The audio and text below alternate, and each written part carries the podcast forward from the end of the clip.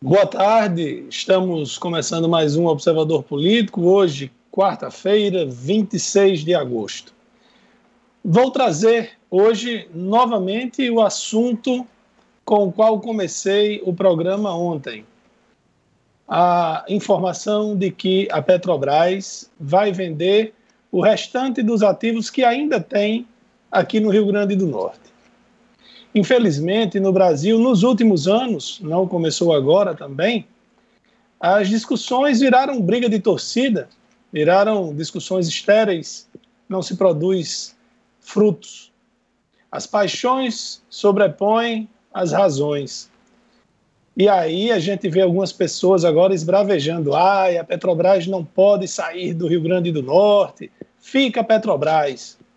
Primeiro, eu acho muito esquisito algumas pessoas que agora gritam isso, que agora reclamam disso, porque essas pessoas não disseram absolutamente nada quando anos atrás o governo era outro, a direção da empresa era outra, começou o plano de desinvestimento da Petrobras.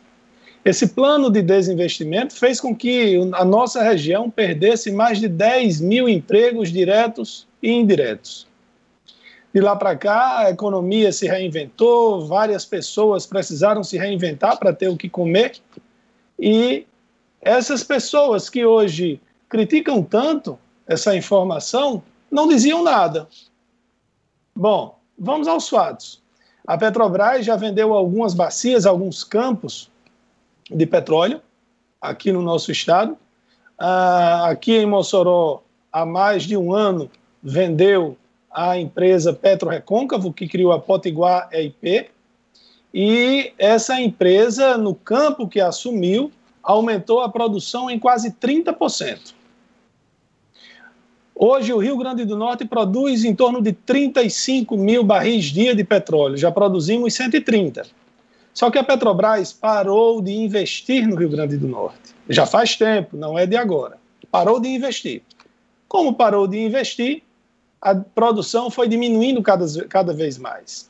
Com isso, foi, foram diminuindo os empregos, os impostos, os royalties, e nós fomos sangrando, perdendo cada vez mais. Depois de vender alguns os campos para a Petrorecôncavo, vendeu outro campo lá no Polo Macau para a empresa 3R, essa mais recente, foi esse ano. Mas em outros lugares do Brasil, inclusive aqui em Mossoró, onde a iniciativa privada assumiu esses campos maduros, a produção aumentou. É mais fácil para essas empresas pequenas operarem campos, poços, que têm produção às vezes de 15 barris de petróleo por dia.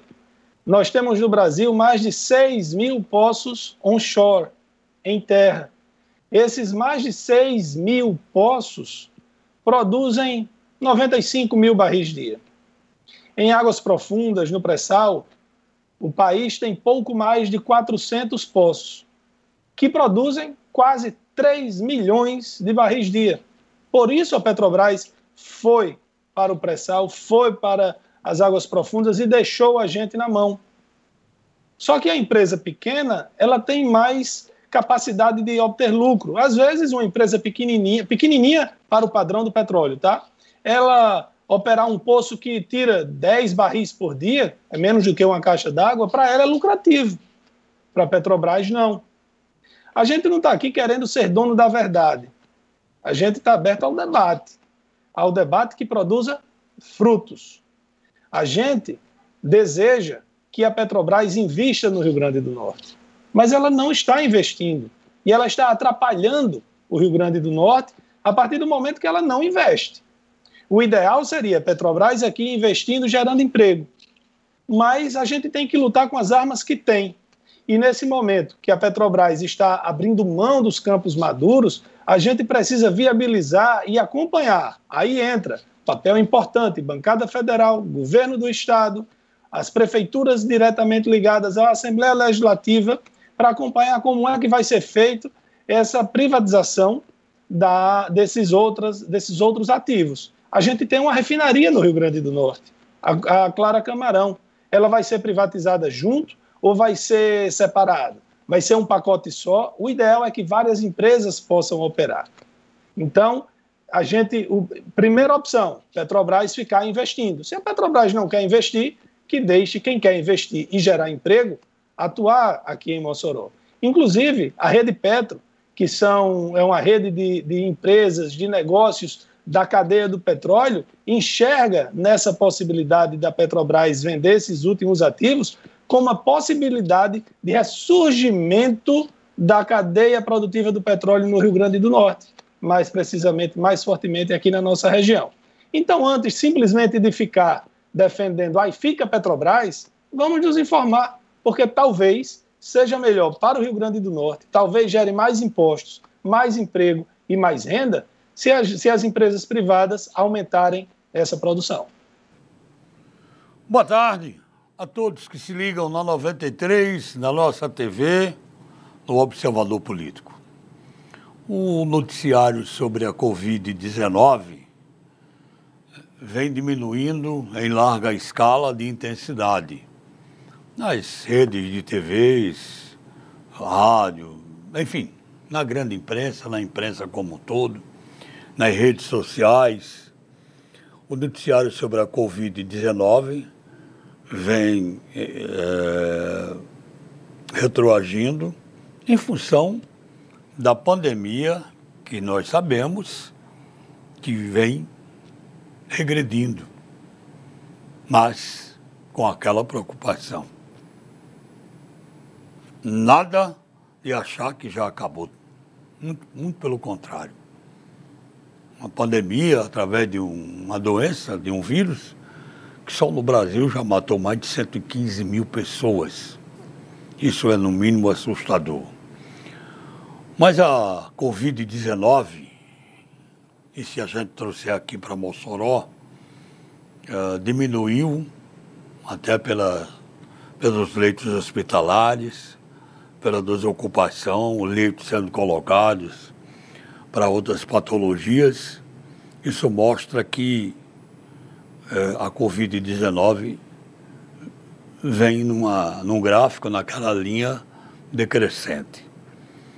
Que assim seja, porque a cura, todos nós sabemos e esperamos ansiosamente pela vacina, né? que aqui no Brasil a expectativa é que de dezembro para janeiro nós tenhamos a vacina contra a Covid-19 o noticiário da Covid, do coronavírus, vem perdendo força é, em função de economia. Hoje, é, o setor produtivo está correndo atrás de reverter uma situação que começou em março e que deixou um buraco profundo na economia do país por que não dizer, no bolso de quase todos, de cada um.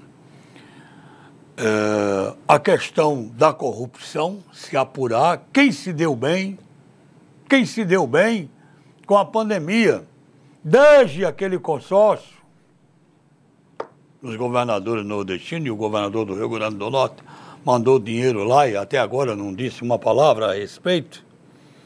Até esse caso mais recente, desse tal Francisco Araújo, secretário de Saúde do Distrito Federal, que pode ter desviado inicialmente 30, ele é suspeito, até mais de 70 milhões de reais é, no esquema fraudulento, criminoso da Covid-19. Imagine que se denuncia que o, se anunciava a compra é, de testes para a Covid-19 de uma certa qualidade e se trazia um material de quinta. Lá, quando esses testes foram usados, em Brasília, região, e se foi enviado para algum lugar, não sei, esses testes podem ter mentido. De repente, você está positivo, não estava, negativo. Negativo. O cidadão, a pessoa, o ser humano estava positivo. Então, são é, também, claro, a corrupção imperando nesse período de pandemia nesse país inteiro, o que a gente lamenta. E que essas pessoas têm que ir para a cadeia. Será que vão? Vamos aguardar as apurações. E, por fim, talvez o maior desafio agora, presente, além da pandemia em si, a questão da volta às aulas presenciais.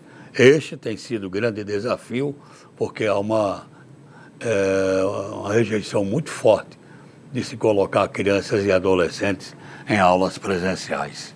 Vamos ver. César, boa tarde. Boa tarde, Edmundo. Boa tarde, Elaire Neto. Amigos do Observador Político. Eu vou seguir aqui com o raciocínio de Elaire Neto em relação à questão da Petrobras do Rio Grande do Norte, né, que desde ontem vem ocupando o noticiário e a pauta política. Aí, ah, no meu, na minha caixa de e-mail, eh, no meu WhatsApp, choveu aí de releases, de notícias, é, de políticos que estão reagindo. Aí não, não dá para rir porque é uma coisa séria. Mas eu tenho um, um termo é, bem popular para é, colocar o selo nisso que os políticos de ocasião, o discurso de ocasião, está presente agora. O que os políticos estão dizendo agora eu vou usar o termo popular, é só munganga. Só munganga. E aí, faz a munganga e ocupa os seus assessores remunerados para distribuir releases e notícias que não condizem com a realidade. Então, munganga, a parte da classe política, e aí eu oriento o cidadão a não dar ouvidos a essa turma, né? Ah, o político, eu vou entrar na justiça para impedir a saída da Petrobras do Rio Grande do Norte. Ah, eu vou fazer isso para impedir, eu vou resistir, eu não vou aceitar. Balela, munganga. Não tem o que resistir o que aceitar. O processo de desinvestimento da Petrobras, ele começou lá atrás, há uma década. E durante uma década, essa turma aí ficou calada. E aqui eu não estou citando aqui A, B, C e D, partido A, partido B, verde, vermelho, bacural, bicudo e o que é que seja. Eu estou citando a classe política mesmo. E agora, ah, com essa decisão da Petrobras, que conclui um processo, conclui um plano de desinvestimento no Rio Grande do Norte, né? Aí vem essa zorra toda aí. É, quando eu falo zorra, estou me referindo à classe política. Eu não estou me referindo ao cidadão de bem. Eu não estou me referindo àquele cidadão que quer o bem do seu Estado. Né? Que não, não precisa de munganga para defender o que é certo. O fato é, e aí a gente não pode fugir dele, a Petrobras vai encerrar suas operações de exploração de petróleo em terra para focar nas águas profundas. Qual a explicação disso? É simples. A gente explica isso, pode explicar isso numa só palavra: lucratividade. Lucratividade. Para se ter ideia, e aí Lairinho trouxe aqui números importantes, mas para confirmar ou reforçar esses números, para o cidadão entender o que, é que está acontecendo, um único poço na bacia de Santos, no pré-sal, produz 50 mil barris diários de petróleo. Isso significa quase o dobro do que todos os campos colocados à venda no Rio Grande do Norte, juntos, produzem diariamente. E outra coisa, é, é preciso entender o seguinte: não é negativo a, a, o processo de saída da Petrobras do Rio Grande do Norte. A estatal teve o seu ciclo no Estado, realizou projetos é, que foram importantes para a economia e para a vida das pessoas. Mas esse ciclo acabou e nós estamos vivendo os últimos momentos dele. Agora, é, chegou o momento de entrar, ou de, de, de empresas privadas, da, da iniciativa privada, ter o seu protagonismo na indústria petrolífera do Rio Grande do Norte. Eu estou com o presidente da Rede Petro, o geólogo Gutenberg Dias, que fez a, uma avaliação precisa. Ele disse, com todas as letras, em entrevista ao Jornal de Fato, e está na edição de hoje, que a venda da, dos ativos da Petrobras no Rio Grande do Norte consolidará a nova realidade da Bacia Potiguar, iniciada com a negociação de 46 concessões, a qual movimentou cerca de 2 bilhões e 100 mil reais em apenas sete meses. Abre aspas para o que ele disse. A saída da Petrobras não significa o fim da atividade petrolífera. Pelo contrário, trará oportunidade para todas as cadeias produtivas aqui do Rio Grande do Norte. Ele também cita, com todas as letras, que o campo de Riacho da Forquilha, em Mossoró, recentemente adquirido pela empresa Potiguar IP, né? esse campo serve de, de exemplo. Segundo ele, em apenas seis meses, após assumir o campo, a produção aumentou em 30%. Esses e outros números, segundo também Gutenberg Dias, transformaram o Rio Grande do Norte em referência nacional em revitalização é, de produção onshore, ou seja, de campos terrestres. Portanto, vamos deixar a política de lado. Vamos deixar é, a política de lado. Eu entendo que o cidadão de responsabilidade não dê ouvidos a esses políticos. Não dê ouvidos a esses políticos. Eles estão fazendo munganga. Eles estão com discursos de ocasião, tentando tirar algum proveito. Eles nunca lutaram pela permanência da Petrobras no Rio Grande do Norte. Nunca. Só para se ter ideia, o petróleo chegou em Mossoró na década de 70. Na década de 70. A gente já está aí com cinco décadas e nós não podemos hoje nos vangloriar que temos uma escola de petróleo em Mossoró para formar mão de obra para ocupar os cargos, os postos de trabalho que essa empresa trouxe para Mossoró ao longo, ao longo desse tempo. Portanto, é, é um momento importante, importante para a economia do Rio Grande do Norte, mas que a classe política, mais uma vez, sobe o picadeiro para, de forma é, como se atua os palhaços e os anões, querer o protagonismo desse momento que não é dele. Bom, dando continuidade aí no assunto, o... teve dois deputados federais do Rio Grande do Norte e dois senadores, Natália Bonavides e Rafael Mota, deputados, Zenaide Maia e Jean Paul Prats, senadores.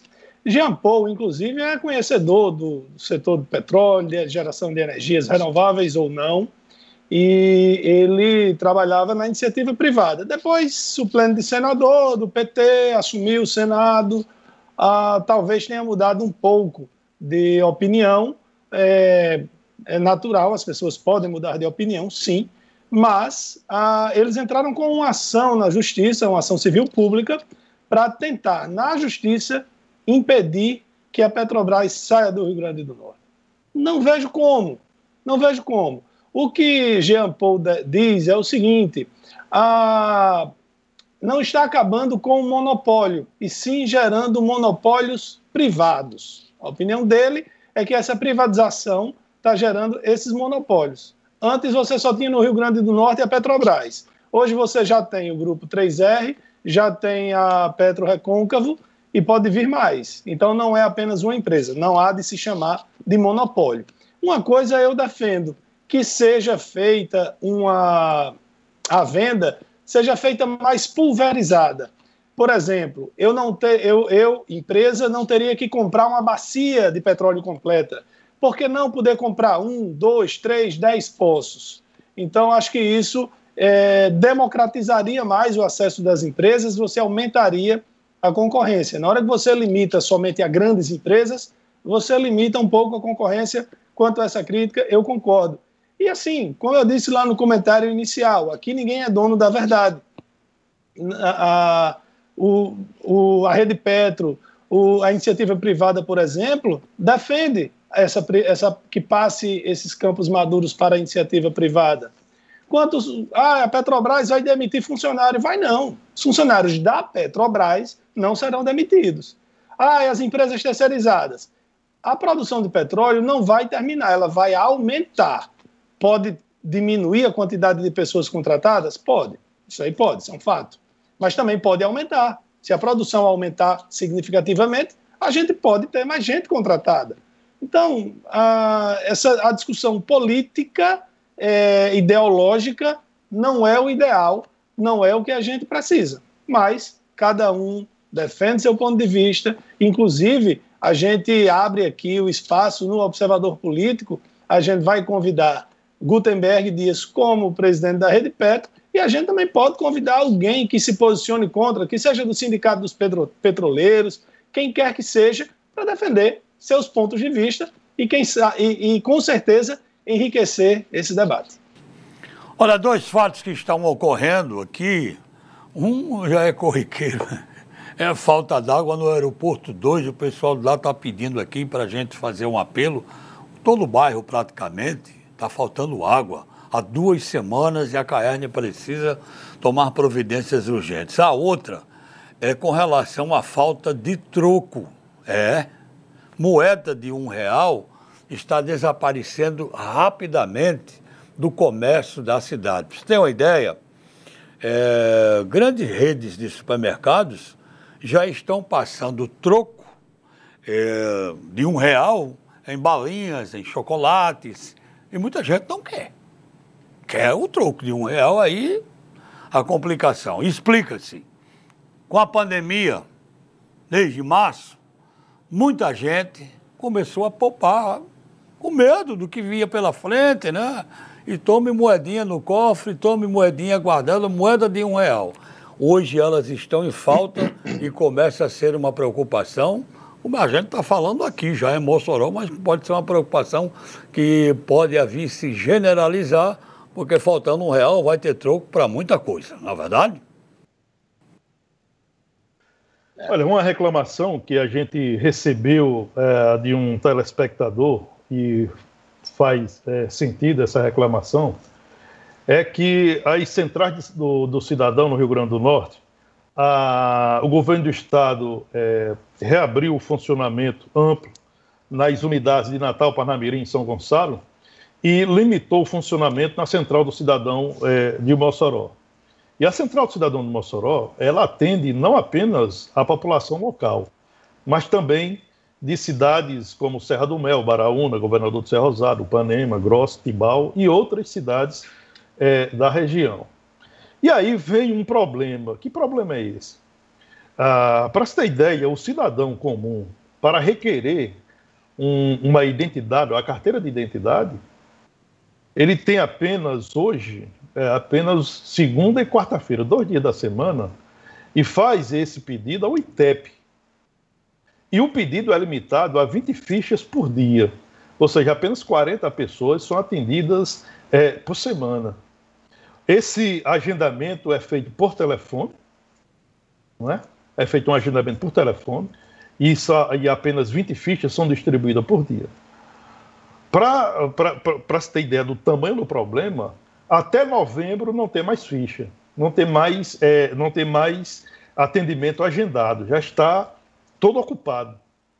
E aí a pessoa que precisa de requerer a sua identidade, né? Ou tirar uma segunda via da identidade para ir buscar um benefício, conseguir um trabalho, ou até mesmo a internação que precisa desse documento, essas pessoas estão penalizadas.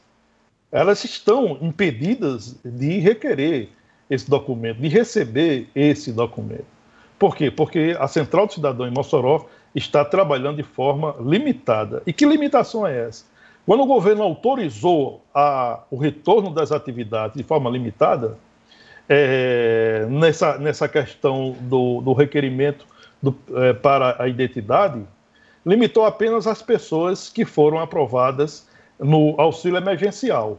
Ou seja, apenas essas pessoas podem, têm a prioridade para requerer a identidade para ter direito ou para ter acesso a esse benefício. Os demais cidadãos, as demais pessoas, estão prejudicadas, estão penalizadas. Então é um momento, é, é delicado sim, só que as atividades estão, estão sendo retomadas. Os bancos estão abertos, as agências bancárias estão abertas, lotéricas estão abertas, shopping, comércio, bar, restaurante, etc. Por que, é que a Central Cidadão não volta a funcionar? Não volta a atender o cidadão que precisa dos serviços? É uma, é uma questão que o governo do Estado precisa observar isso e adotar uma, medidas urgentemente para devolver as centrais ao cidadão. Bom, há uma greve dos vigilantes em curso aqui em Mossoró, que fechou agências, é, um total de sete agências ontem, só não fechou a Caixa, porque é, uma liminar impediu o fechamento da Caixa Econômica Federal. Os vigilantes pedem um reajuste de 4,8%, vale alimentação e mais algumas vantagens. É justa a reivindicação, o que eles estão querendo, a greve é um instrumento do trabalhador. Agora, o que nos deixa preocupado é que a intenção dos grevistas do sindicato da categoria é também atingir o Hospital Regional Tarcísio Maia, o que é preocupante. Nós estamos falando do hospital regional que recebe gente a toda hora, porque foram palavras do próprio sindicato de que nós vamos tentar fechar o Hospital Regional Tarcísio Maia, impedindo a entrada de vigilantes no momento em que eles chegarem para trabalhar.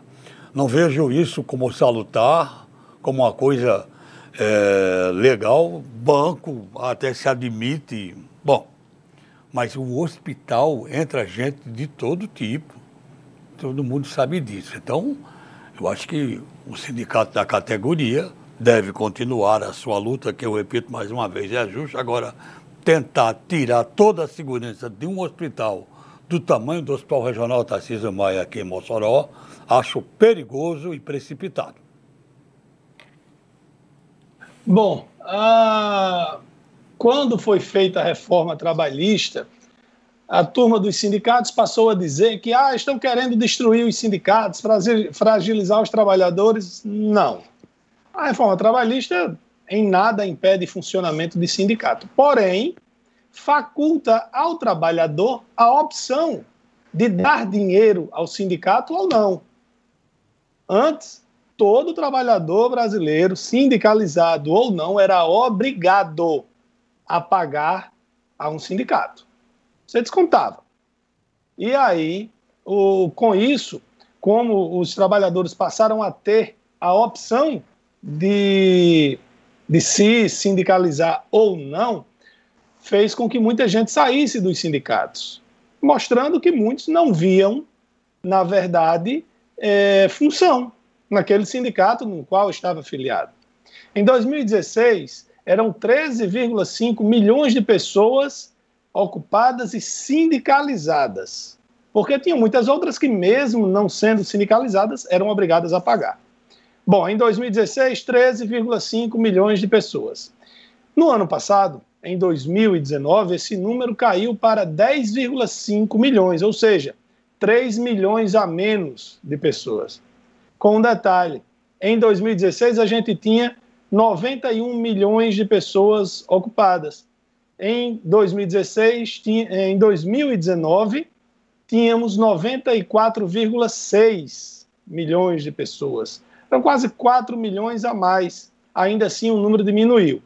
O percentual de trabalhadores sindicalizados caiu de 15% para 11,2% mostra que muita gente não via, não achava importante estar sindicalizado, saiu dos sindicatos e, sem dúvida alguma, os sindicatos, tanto os patronais como dos trabalhadores, sofreram um baque gigante nas suas contas. Porque antes era bonança, sobrava. O Brasil tem, sei lá, 16 mil sindicatos. Tem países aí que tem dois, três, cinco sindicatos. Então, a, essa farra realmente acabou, teve um baque muito grande. Sobre seu é. comentário agora há pouco sobre a Central do Cidadão, um ouvinte e telespectador mandou dizer aqui que o serviço, o valor para se tirar uma carteira de identidade, o RG, custa 25 reais. Bom, para mim é um preço bem salgado para muita gente, não é não? Pois é. Só pegando aí uma, uma deixa aí, Elaine Neto, a o, a reforma trabalhista, como você bem disse, é, ela não proíbe a, a contribuição sindical, né? Ela torna, ela deixa o, o trabalhador à vontade. E a gente já comentou isso antes. Se o trabalhador se sente representado é, por uma entidade sindical, ele vai continuar é, contribuindo com essa entidade. Se ele não se, se, ele não se sente é, representado, ou seja, se seus interesses, se o interesse da classe não é bem representado por aquele, por aquele sindicato, evidentemente que esse sindicato corre o risco de deixar de existir. Agora, vale a gente aqui é, ressaltar que a queda no número de sindicalizados ela já vinha ocorrendo bem antes da reforma trabalhista. Né? Desde 2014, que, a, que o, o número de sindicalizados e trabalhadores sindicalizados vem caindo. Mas realmente foi em 2018, ou seja, no ano seguinte da reforma trabalhista, que uh, essa redução, essa queda no número de sindicalizados ocorreu de forma muito mais expressiva. Né? Uh, em 2018, um milhão e meio de trabalhadores cancelaram a adesão ao sindicato é, da qual é, o representa. Bom, é uma mudança e essa mudança era esperada. Os sindicatos vão ter que reavaliar o seu posicionamento, a sua forma de trabalhar, a sua forma de representar a sua categoria para garantir que os trabalhadores voltem ou que permaneçam sindicalizados. Bom, aqui pelo Facebook, Marcos Samuel, Gilda Barreto, Gelcione Silva e Joseone acompanhando aqui. É, Gelcione dá boa tarde, manda um abraço para a turma lá de Baraúna, que acompanha o Observador Político, em especial para Divanise, Marcos Antônio, Janinho, Neno e José Arnaud. E Joseone Silva diz, boa tarde, César. Ótimo, question... acredito questionamento. Só balela dos políticos, querem fazer discurso para um, alguma garantia e pega os mais desavisados e acreditam. Graças a Deus temos esse canal do Observador Político. Valeu, José. Ok, olha, abraçado. César, César, Edmundo, é, César, na semana passada, fez aqui a análise lá com relação a Caraúbas, e esses dias teve a divulgação né, de uma pesquisa do Instituto Consulte lá em, em Caraúbas. Batia com a sua análise, César? Olha, eu fiz uma. A minha análise sobre Caraúbas era de que a oposição de Caraúbas é, estava dividida e que o prefeito é, Juninho Alves, que, que é do PSDB, é, segue em passos largos para renovar seu mandato. Essa foi a nossa avaliação que a gente fez. Por quê? Porque a oposição se dividiu. Lá a oposição tem três pré-candidatos. Tem o vereador Edu Licurgo, que é pré-candidato, tem o ex-prefeito Júnior Gugel e também tem o doutor Canidé é, Freitas, que é candidato pelo PSOL.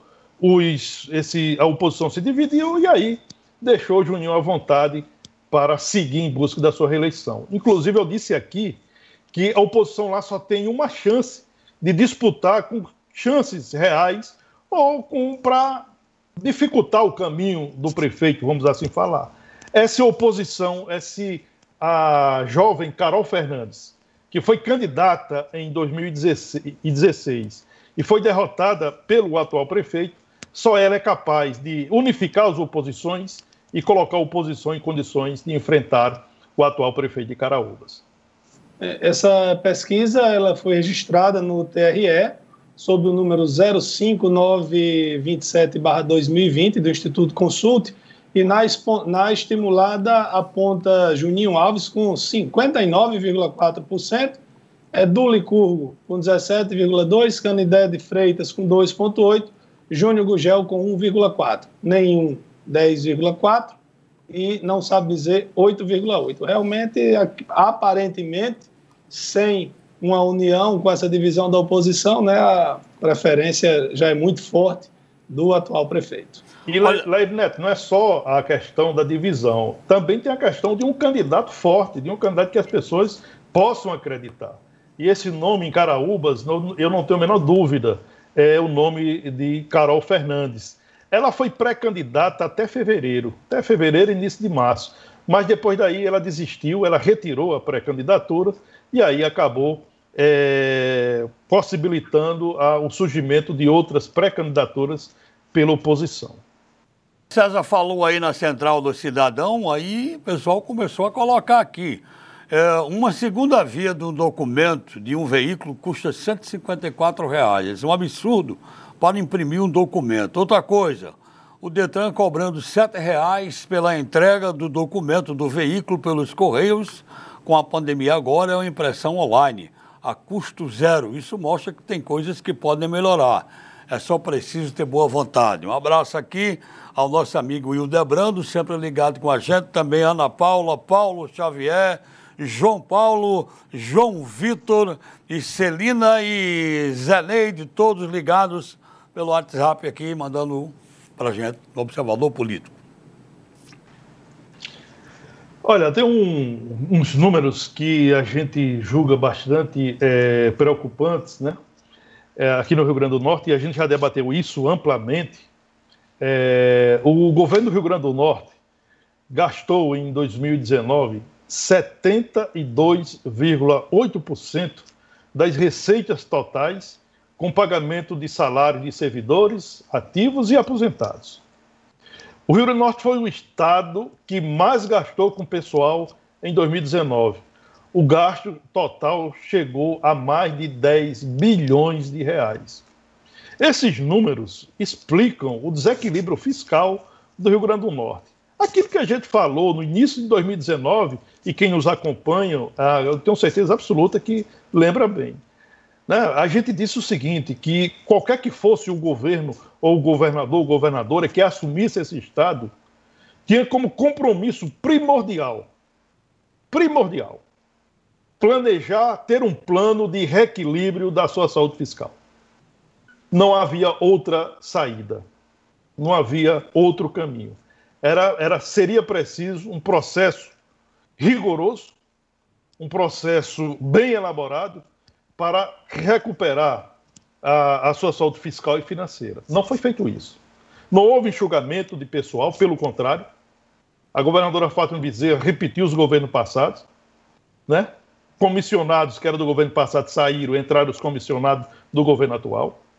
O Rio Grande do Norte tem mais de 11 mil comissionados. Esse número aumentou consideravelmente. Então o governo não fez absolutamente nada para reequilibrar as finanças. Ou seja, nós temos aí pouco mais de ou 600 dias de governo totalmente perdidos. Essa era, era, a grande missão e é ainda a grande missão da atual governadora do Rio Grande do Norte, Fátima Bezerra. É preciso ter coragem. Agora, a gente tem que lembrar uma coisa: todo governante, não foi só Fátima Bezerra. Robson Faria disse isso, Rosalba Ciarlin disse isso também, o antecessor também disse isso e todo mundo vai recordar muito bem. É preciso cortar na carne para resolver o problema. E qual foi a carne que os governantes é, cortaram? Até aqui não houve corte na carne. Pelo contrário, a máquina continuou ficando pesada, a ponto de não ter condições mais de sair do canto. Então está aí o desequilíbrio fiscal. O Rio Grande do Norte compromete 72% de suas receitas totais com pagamento de servidores ativos e inativos. Isso é bem acima do limite prudencial permitido por lei, que é de 59%. Sim, é. Isso aí está, sem dúvida alguma, inviabilizando, né? inviabiliza muita coisa na, na gestão. Né? Bom, os números do coronavírus aqui no Rio Grande do Norte continuam é, baixos, Hoje, a Secretaria de Saúde Pública atualizou os dados do coronavírus e foi confirmada a taxa de ocupação geral de leitos.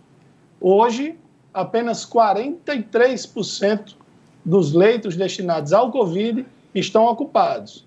Se você ainda tivesse contando aqui com os leitos, por exemplo, do Tarcísio Maia, que foram desativados como Covid e passou para geral, né, esse percentual seria menor ainda de ocupação. Mas em alguns lugares, os leitos que estavam destinados somente para o Covid já estão sendo destinados para outras, outras doenças e outras necessidades. Olha, uma excelente notícia né, para a educação no país. Uh, o Senado da República aprovou, na noite de ontem, em dois turnos, a proposta de emenda à Constituição é, que torna permanente o Fundo de Desenvolvimento e Valorização dos profissionais de educação, o Fundeb, né? é, a promulgação da PEC acontece exatamente hoje, né, pelo Congresso Nacional. Ah, e hoje, é, não por coincidência, é o Dia é, Nacional da Educação é, Infantil. O Fundeb atende a todas as etapas anteriores do ensino ao ensino superior e representa 63% do investimento público em educação básica. Os é, recursos do Fundeb são destinados às redes estaduais e municipais de educação, conforme o número de alunos matriculados da educação básica. A proposta que foi aprovada pelo Congresso Nacional, ela aumenta gradativamente ou de forma gradativa, como queira, a participação da União no Fundeb, passando dos atuais 10% até chegar em 2026 com 23%. Em 2026, conforme previsão feito, feita por congressistas, o investimento chegará a 5,5 mil por aluno. Hoje, esse investimento é de 3,6 mil por aluno. Então, é uma notícia importante, né? É, lembrando aqui que o Fundeb ele foi criado em 2017, substituindo o Fundo de Manutenção e Desenvolvimento do Ensino Fundamental e Valorização do Magistério, né? o antigo Fundef, e perderia validade no final deste ano. Ah, caso o fundo não existisse, o investimento por aluno ser, seria, segundo o levantamento feito também por congressista, seria hoje algo em torno de 500 reais. Portanto, uma notícia importante. O, Fundeb, o novo Fundeb está aí. É, a PEC está sendo promulgada pelo Congresso Nacional e nós vamos ter um, um aumento de investimento na educação básica é, do, das nossas crianças, dos nossos jovens, até 2016, chegando a um valor é, bastante interessante, que é o investimento de R$ 5.500 por aluno. Esse investimento, evidentemente, até 2026. Olha, começou a valer a partir de ontem é, um prazo muito importante. Ontem, 25 de agosto, o prazo para o eleitor com deficiência ou mobilidade reduzida enviar à Justiça Eleitoral a solicitação é, pedindo transferência para votar em uma secção especial, uma exceção especial, é no pleito do dia 15 de novembro, que se aproxima nas eleições municipais de 2020. É, a solicitação pode ser feita até o dia 1 de outubro, de acordo com o calendário é, eleitoral deste ano e as mudanças que já ocorreram. Só a título de informação, em 2016, quando das últimas eleições municipais, o número de pessoas, de eleitores com deficiência, eleitores com deficiência, era de 598.300. Hoje são 1 milhão 158.200. Portanto, se você se enquadra aqui, você tem até o dia 1 de outubro para fazer essa solicitação, para que você possa votar numa sessão especial na sua localidade na data de 15 de novembro. Bom, queria trazer aqui a, o posicionamento da bancada federal, alguns membros da bancada federal, eu já trouxe aqui de dois senadores, a gente não, não sabe ainda como pensa o senador Stevenson, e também trouxemos de dois deputados federais, de Natália Bonavides e Rafael Mota, que entraram na justiça para tentar impedir que a Petrobras venda uh, os ativos que ainda tem aqui no Rio Grande do Norte. É, Walter Alves se posicionou contra a venda dos ativos. Fábio Faria, ele não diz que é a favor nem que é contra. Ele só critica a governadora Fátima Bezerra por não ter reclamado quando, segundo o deputado, roubaram a Petrobras. Ele diz que esse governo atual é um governo liberal, que o governo não influ, influencia nas decisões da estatal, que a estatal tem liberdade de fazer o que quiser. Mas aí ele não deixou claro se ele é a favor ou contra a, a venda. Já os deputados João Maia, General Girão e Beto Rosado defendem investimento privado na exploração do petróleo aqui no Rio Grande do Norte. É, saíram agora os números, os novos números da Covid é, no Rio Grande do Norte. A CESAP acaba de liberar o boletim, é um boletim parcial, que geralmente de meio-dia e meia para 13 horas a, a CESAP libera. Então, nós temos hoje, eh, segundo a CESAP, é, 22.204 óbitos é, pela Covid-19 no estado. No boletim de ontem, era 2.192 óbitos, ou seja, temos oito a mais, sendo que desses oito, apenas três foram registradas, três mortes registradas nas últimas 24 horas. As, os outros cinco óbitos estavam em investigação. O número de casos confirmados é de 60.426, é, descartados 108.948, é, e nós temos também o número de pacientes curados, 37.034, segundo o boletim da CESAP. Pergunta aqui para a gente é o aqui seguinte: é... Como, como é que fica? A gente já falou aqui como é que fica a prova de vida nos bancos com a greve dos vigilantes? O atendimento é prejudicado. O Banco do Brasil está encontrando dificuldades, outros bancos também, menos a Caixa, que entrou com uma liminar. Como é que fica o atendimento? Só volta à normalidade quando a greve acabar. Essa é, é a verdade. É, mas aí, Edmundo, os bancos, os vigilantes não são funcionários dos bancos. Ah, o banco ele tem a obrigação de contratar a segurança privada. Ah, não então ele contrata outra empresa, ele se vire, mas eu, cliente, ser penalizado porque o banco não contratou outra empresa para fazer a segurança. Paciência. Deveria fazer porque dinheiro, dinheiro, tem para deveria fazer porque dinheiro para isso tem, né? É, ganha o banco muito, ganha muito dinheiro. Eu estava rindo aqui porque uh, o site O Antagonista, que fez campanha para Bolsonaro, já tem algum tempo que faz umas críticas, né? E aí fez uma crítica à logomarca do programa Casa Verde e Amarela, que, por sinal, já está provocando críticas, o programa, eu falo já sobre isso, mas dizendo a logomarca Casa Verde e Amarela mostra uma casa azul. Aí os gaiatos de plantão na, na internet não perdem tempo. Bom, e a caixa preta do avião é laranja, o quadro negro é verde, o milho verde é amarelo. Realmente é assim, eu acho que é falta do que criticar. Porém, há uma crítica com relação a esse programa, Casa Verde Amarela, que foi anunciado como uma grande novidade por parte do governo federal. Por, na verdade, apenas mudou o nome de Minha Casa Minha Vida para Casa Verde Amarela, assim como o presidente vai fazer com o Renda Brasil, que vai mudar de Bolsa Família para Renda Brasil. Mas aqui a, o presidente anunciou como grande novidade um juro menor, um uma taxa de juros menor para quem comprar casa através do programa. Porém, é, a renda familiar é de no máximo R$ 2.600, vai até uma faixa de R$ 2.600.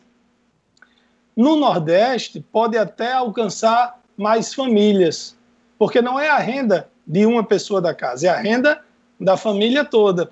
Lá, já para Rio e São Paulo, uma renda de R$ 2.600 para a família toda não é uma grande renda, tá? Então, as construtoras, uh, o pessoal do setor produtivo, está reclamando muito com relação a isso. Então, é, diz que é meio que inócuo o que foi anunciado como grande novidade, na verdade, não é. Olha, perguntaram aqui sobre habilitação. Se é verdade que quem é baixa renda pode tirar a habilitação, olha, a informação é o seguinte: essa informação de baixa renda eu não tenho nem acredito. Há um projeto tramitando no Congresso Nacional para que a carteira de habilitação seja gratuita em todo o país para pessoas é, de baixa renda. Mas até agora não foi aprovado, nem existe isso no momento. Se for tirar, vai ter que pagar. Só uma coisa, cara. Alguém vai ter que pagar essa conta. Quem vai pagar a autoescola? Porque o mais caro é a autoescola, não é nem a taxa que se paga aos Detrans. O mais caro é a autoescola. Então, ah, o governo vai dar de graça, o governo vai pagar a autoescola das pessoas? Eu já dou por visto um emaranhado de marmota que não vai ter por aí. Bom, nós estamos aqui, Lairinho, estamos aqui com o doutor Laíri. Está um pouco fora do horário, mas dá para gente. Dá, dá tempo ainda? Dá, até faltam seis, um seis minutos. Seis é, O Igno Chesma, que está lá assistindo lá em Alto do Rodrigues, e Josiane pergunta sobre a notícia de Natália ser a melhor parlamentar do RN. Eu não vi essa notícia, mas vamos lá, se der tempo botar o doutor Laís. É, faltam seis minutos, Laís vai falar mais três e a gente volta cinco minutos agora, a gente volta Pronto, daqui a três minutos. Vamos lá, Laís. Ele merece. Essa merece, semana é aniversário claro, dele. Claro, sexta-feira, merece. Vamos lá, Laís. Amigas, amigos do Observador Político, Eu ouvi ontem neste programa comentários sobre a abertura da exploração do petróleo aqui no Brasil. A abertura da Petrobras, a saída da empresa aqui do Rio Grande do Norte e recebi algumas ligações, algumas pessoas reagindo, outras aprovando. O fato é que as coisas mudam com o tempo. Eu, quando estudante, participei daquelas campanhas O Petróleo é Nosso, a Petrobras é intocável, mas a evolução mundial, a crise do petróleo, a abertura da globalização, tudo isso fez com que eu mudasse também o meu pensamento. Quando a presidente Graça Foster, da Petrobras, esteve em Mossoró e os empresários locais, os políticos do Rio Grande do Norte, foram atrás, pressionando-a para que não fechasse alguns postos de Petrobras aqui no nosso, nosso estado, eu comentei nesse programa que era uma questão de mercado. A Petrobras não poderia mais continuar no prejuízo, continuar naquela política de portas fechadas a qualquer investimento estrangeiro. Aí lembrei também da COSERN. Quando o governador Garibaldi Filho foi privatizar a COSERN, muita gente foi contra porque a Petrobras, a COSERN era energia e energia era questão de segurança nacional. Ora, aqui vizinho, no município de Baraúna, os, uh, os agropecuaristas me diziam, Laír, se não for resolvido o problema da COSERN aqui em Baraúna, nós vamos ter que transferir nossas empresas para o Ceará. E Garibaldi, o governador, dizia, mas Laír, o Estado não tem como fazer essa ampliação. Resultado, a COSERN foi vendida, deu um bom lucro ao governo do estado, hoje paga impostos bem, uma soma bem volumosa e a COSERN privatizada resolveu o problema da energia, não só de Baraúna, mas também em Tibau, quando os veranistas ficavam o mês de janeiro todo tendo problemas com a falta da luz, da energia elétrica, isso também se acabou. Bom, o fato é que a gente não pode ficar fechado a vida inteira baseado em fatos antigos ou em situações anteriores. E tá, é, eu ainda hoje tenho na memória, com remorso, quando deputado federal, votei por orientação do meu partido da época, o PMDB, contra a abertura da informática para o Brasil. Por quê? Qual era o motivo?